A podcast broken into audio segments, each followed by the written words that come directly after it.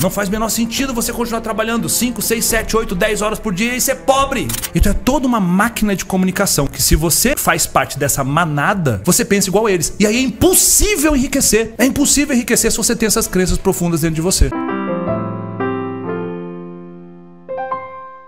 Com 5,4 milhões de, de, seguidores lá e todos os, todas as semanas chegam 30 mil seguidores novos. E essas pessoas vêm em busca do quê? De construir uma vida mais livre, de construir uma vida épica, uma vida magnífica de fato. Estou dizendo uma vida sem problemas? É óbvio que não. Todas as vidas têm desafios, mas fazer da tua vida uma obra de arte. Onde você olha para tua vida e fala: "Poxa, cara, eu trabalho com alguma coisa que eu amo. Eu não sou medíocre de trabalhar com alguma coisa que eu não ame, de fato que não tenha paixão. Tendo problemas nesse trabalho, não tem nenhum, não tem nenhuma questão em relação a isso. Então, carreira é uma parte importante. A parte de relacionamento amoroso, estou num relacionamento onde eu tenho amor, tenho conexão, tenho libido com aquela pessoa, sou fiel, sou um parceiro. Essa é uma outra parte importante. A parte de prosperidade financeira. Você tem que se preocupar com isso. Não faz menor sentido você continuar trabalhando 5, 6, 7, 8, 10 horas por dia e ser pobre. Isso é uma desgraça. Você não pode fazer um pacto de, ah, tá tudo bem ser pobre. Puta que pariu, não tá tudo bem ser pobre. Não, não, vem com essa.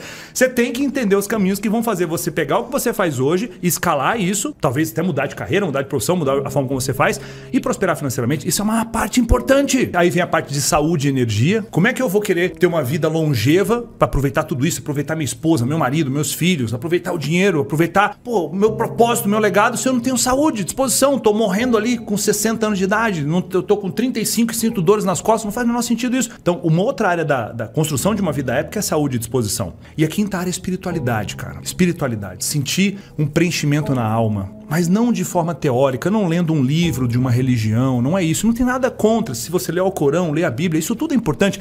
Mas é colocar aquilo na prática. É, é talvez, é talvez ler um pouco menos o que sobre a história de Cristo e ser um pouco mais como Cristo era em relação a julgar as pessoas, em relação a ajudar as pessoas, em relação a fazer o bem para as pessoas, de fato, em relação a não, não é, é, sabe, não caçoar as pessoas pelas costas, em relação a tudo isso. Então, essas cinco áreas são cruciais. Se você não tem um propósito na tua vida hoje, faz um pacto comigo. Pega essas cinco áreas, carreira, se desenvolve o máximo que você puder, trabalha com uma coisa que você ama e tal. A parte de relacionamento amoroso, arruma uma mulher, cara, arruma, arruma um homem, sabe, segue uma vida junto, lindo com essa pessoa. A parte de prosperidade financeira, enriquecer, saúde, tá energia, mete a porra do shape e espiritualidade, que é uma parte importante. Então, eu uso o Instagram para me comunicar em relação a isso. Existe, existe todo um tabu em relação a dinheiro no Brasil. Você quer arrumar inimizade? Chega numa mesa de formatura, você chega lá e aí você sentou na mesa e aí, como é que você tá? Tudo bem? Marcelo, João, Renata, tudo bem? Como é que você tá? Wendel, meu nome. Você ganha quanto? De cara você pergunta. É um puta tabu. As pessoas falam, o que é isso? Você quer saber quando eu... Pra você ter ideia, teve uma amiga da Karina que ela quase acabou a amizade assim com a Karina. Quando eu cheguei, ela tava lá falando e tal. Ah, não gosto do meu trabalho. Eu falei, quanto você ganha? Ela, mas como assim? Eu falei, é pecado? Você tem vergonha? Falei, não, eu não tenho vergonha, eu tenho orgulho. Então me diz se você tem orgulho. Ela ficou, sei lá, um ano para me falar quanto ela ganhava. Fabrícia, um beijo para você, tá?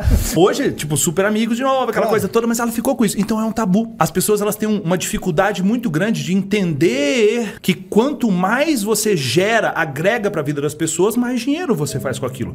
As pessoas mais ricas, via de regra, são as que impactam mais positivamente a vida das pessoas. Anota isso aí, você precisa tatuar na sua testa. Como é que é? Repete isso aí que eu quero. As pessoas mais ricas são aquelas que mais impactam positivamente a vida das pessoas. Se você é uma pessoa que impacta positivamente a vida de uma pessoa, poucas pessoas, você vai gerar pouca riqueza. Se você é a pessoa que impacta a vida de milhares de pessoas, igual vocês impactam aqui, a quantidade de visualizações que vocês têm, a quantidade de, de, de, de inspiração que vocês levam com todos os atletas, com todo esse ecossistema que vocês criaram, vocês impactam muitas pessoas. E é por isso que você anda de Porsche, merda. As pessoas têm dificuldade em entender isso. Aí o outro cara lá, que não agrega nada, que é um marombeiro que vai lá, o cara treina lá no, no arrasta-ferro, lá no interior lá, e aí o cara fica puto com você. Porque o cara tá se ferrando um tempão lá, agregando só pra ele, o cara não tem uma conta de Instagram que ele motiva as pessoas, não faz porra nenhuma em relação a isso, e fica puto com você. Como é que pode? O cara tá no shape, o cara tem a empresa, o cara tem um CT que treina os atletas que estão indo pro Olímpia, e eu nunca na minha vida vou pro Olímpia, o cara agrega, o cara é rico ainda. Não, eu preciso falar mal dele. Então existe essa crença nas pessoas que as pessoas que têm dinheiro estão passando outras pessoas para trás. As pessoas que fazem dinheiro só têm dinheiro porque enganaram alguém. E as pessoas não conseguem entender que por trás de um energético Life Strong desse tem um ser humano que foi lá e criou a empresa. O cara come batata Pringles e ele não consegue entender que lá atrás teve um desgraçado que criou a batata.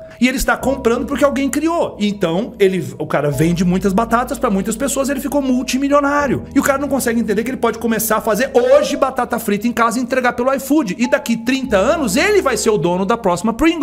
Ele não consegue entender, porque ele tá muito ocupado vendo Big Brother e sabendo da vida da Carol com K, cacete. As pessoas acham que, que o ter dinheiro tá ligado a você passar outras pessoas para trás. E é justamente o oposto. Mas as pessoas, elas têm, elas têm esse ranço. E sabe de onde vem isso, cara? Na nossa cultura. Quando você era criança, pô, eu, eu, eu isso acontecia comigo. Quando eu era criança, meus pais estavam vendo novela. E eu passava lá e via um pouco de novela. Natural, você é criança e tal. Aí eu lia gibi, entende? Qual era o super-herói que eu mais adorava? Cara, o super-herói que eu mais adorava era o Homem-Aranha. E o Homem-Aranha era o quê? Pobre, desgraçado. E aí o que acontece? Quem era o vilão? É o cara rico. Aí a gente pega o quê? O, o, o maior canal de massificação de cultura no Brasil. Mas é uma narrativa que existe. O que, que é esse, esse maior canal de, de, de, massificação de cultura no Brasil? Novela. E quase sempre quem é o vilão? O rico. Quase sempre quem que é o mocinho? É a pessoa, a menininha da favela. A menina da favela trabalha na casa da rica e ela é humilhada pela rica. A dona Ana Scarpelli, né? Que anda de taie e colar de pérola, que ri assim e humilha a menina. Aí o que acontece? Por que isso acontece? Porque a Globo e os outros veículos de comunicação, todo mundo todo, precisa criar identificação. Tem mais pobre ou rico no mundo? Tem mais pobre. Então eu preciso fazer com que as pessoas pobres se identifiquem com o herói. Então eu amarro uma amarração de história do começo até o fim, onde as pessoas ficam torcendo para a pessoa mais pobre, porque se identificam. E no final, o que, que acontece quase sempre? A pessoa pobre fica o quê? Rica. Rica, Katsu. Você entende? Então, assim, aí cria-se essa ilusão de que uh, o ter dinheiro é ruim. E aí, quando. É muito louco isso. Quantas vezes você viu uma notícia do tipo assim: jovem bilionário pagou todos os impostos do mês e está kits com a Receita Federal? Quantas vezes você viu isso acontecer no Jornal Nacional? Não aparece, porque isso não gera tração. Agora, todas as. tração da notícia, todas as vezes que alguém vai lá e rouba, bota dinheiro na cueca e tal, bum, a mídia expõe isso. E aí vai criando uma situação de que ter dinheiro é ruim, é desonesto, ter dinheiro é, é desrespeitoso.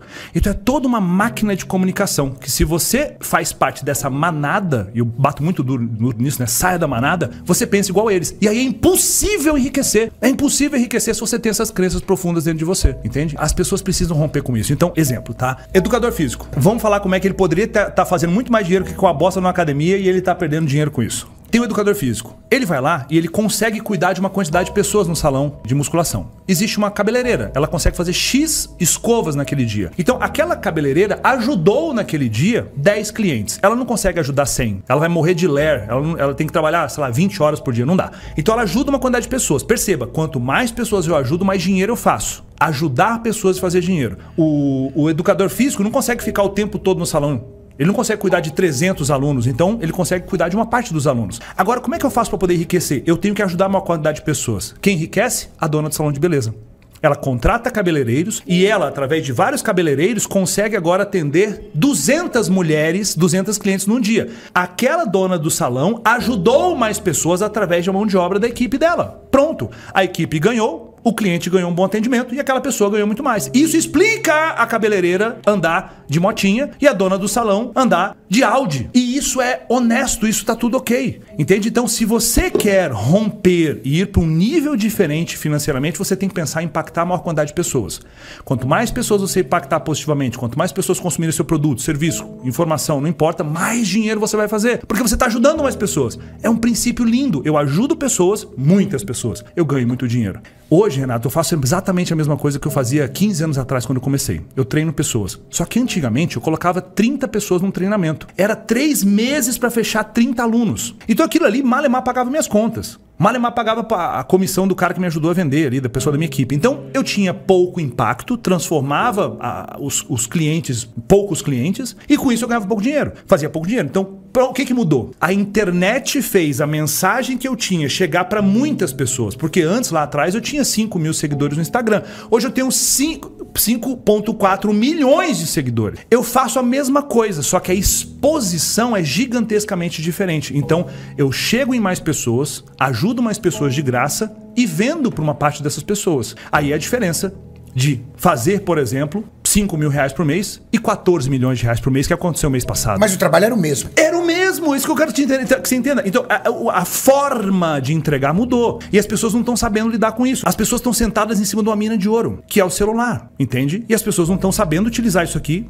para poder fazer negócios. Todos nós somos, somos escravos de algumas coisas. E a primeiro, o primeiro movimento de, de. Os primeiros grilhões que colocam na gente, as primeiras correntes que colocam na gente, é as correntes ligadas à criação que você teve, as crenças que você teve que vieram dos seus pais. São os moldes mentais, os modelos de mundo, né? Minha mãe tem os modelos de mundo dela, meu pai também. E isso foi passado para mim. E muitos desses modelos me limitavam e me limitam até hoje. Mas é natural, é um jogo. Você não vai conseguir que seu pai não te limite, sua mãe não te limite. Isso é natural. Isso, essa criação vem. Vai de você descobrir através do ambiente de desenvolvimento humano. Isso aqui é um ambiente de desenvolvimento humano, um curso, um livro, uma conversa com um grupo de homens e mulheres que estão buscando evoluir, ambiente de desenvolvimento humano. Quais são as crenças que você tem que estão arraigadas, profundas e quais são as novas crenças que você tem que ter? Crenças moldam completamente o comportamento das pessoas. Por que, que eu ajo de um jeito? Por que, que eu sou infiel? Por que, que eu sou uma pessoa que não consegue manter dinheiro na minha vida? Por que, que eu sou gordo? Por que, que eu sou viciado em maconha, cocaína? Por que eu sou viciado em jogo? Por conta das crenças que você tem. As pessoas não têm a menor ideia, são, as pessoas são analfabetas em relação a quais são as crenças que dominam as suas vidas.